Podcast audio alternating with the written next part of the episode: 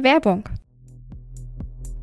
Schluss mit verschollenen Informationen in chaotischen Ordnerstrukturen und unterschiedlichen Dateiformaten.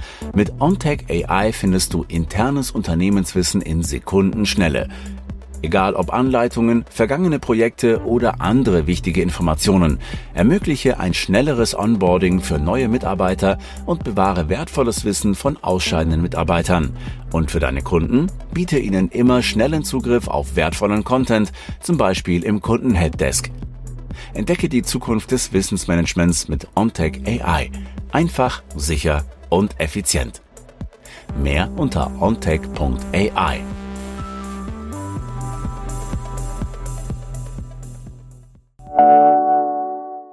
Werbung Ende. Hallo und herzlich willkommen zu T3N Weekly. Jeden Montagmorgen berichten wir über fünf Dinge, die zum Wochenstart wichtig sind. Heute geht es um eine lokale Alternative zu ChatGPT, das Ende von Apples E-Auto-Projekt, ein durchsichtiges Notebook, die Notwendigkeit des Flugmodus und um den Erfolg von Coworking Spaces. Aufgrund der Corona-Pandemie war Remote-Arbeit ja plötzlich überall. Mittlerweile geht der Trend aber wieder in eine andere Richtung. Laut einer aktuellen Studie haben 2023 rund 30 Prozent weniger Menschen im Homeoffice gearbeitet als noch im Jahr davor. Diesen Trend wollen viele Arbeitnehmerinnen allerdings nicht mitmachen.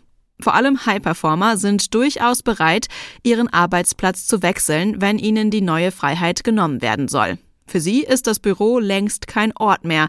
Es kann eingepackt und mitgenommen werden. Unternehmen, die dabei nicht mitmachen wollen, werden sich damit abfinden müssen, dass Teile des Talentpools für sie nicht mehr erreichbar sind. Deswegen erlebt Coworking auch abseits der Metropolen wohl gerade einen Boom. Mehr dazu erfährst du gleich.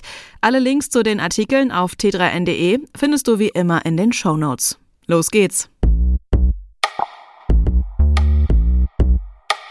Mit WeWork und Independesk haben gleich zwei Coworking-Anbieter in der jüngsten Vergangenheit Insolvenz angemeldet. Daraus einen allgemeinen Trend abzuleiten, wäre allerdings falsch. Tatsächlich ist die Anzahl der Coworking Spaces seit 2020 um 50 Prozent gestiegen. Wachstumstreiber sind dabei nicht mehr nur die Metropolen. Tatsächlich gibt es vor allem im ländlichen Raum immer mehr Coworking-Angebote. Hier hat das Angebot an Gemeinschaftsbüros in den letzten vier Jahren sogar um 70 Prozent zugelegt.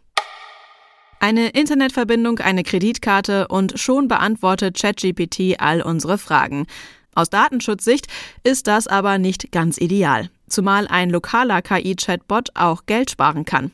Aufwendig ist die Einrichtung auch nicht, denn dank dem Tool Olama kannst du in Windeseile auf deinem Rechner einen eigenen KI-Chatbot an den Start bringen.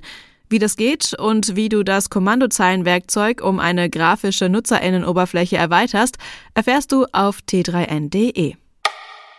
Mehr als zehn Jahre lang geisterten Gerüchte, Patentanmeldungen und Designskizzen durch den Apple-Kosmos. Unter dem Decknamen Project Titan arbeitete der iPhone-Konzern an einem Elektroauto, das Tesla Konkurrenz machen sollte.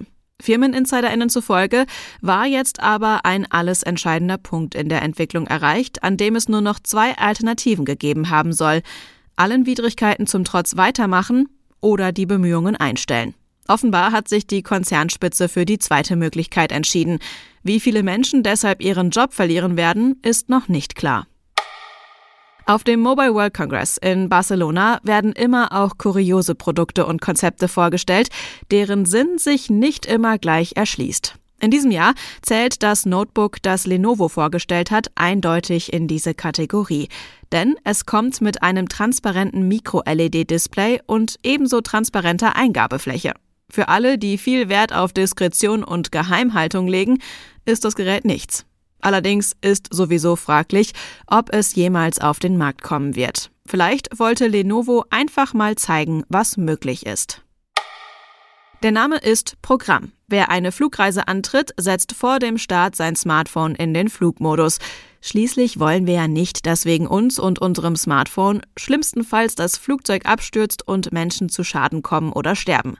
Aber wie realistisch ist dieses Szenario wirklich? Nicht besonders, lautet die für einige überraschende Antwort.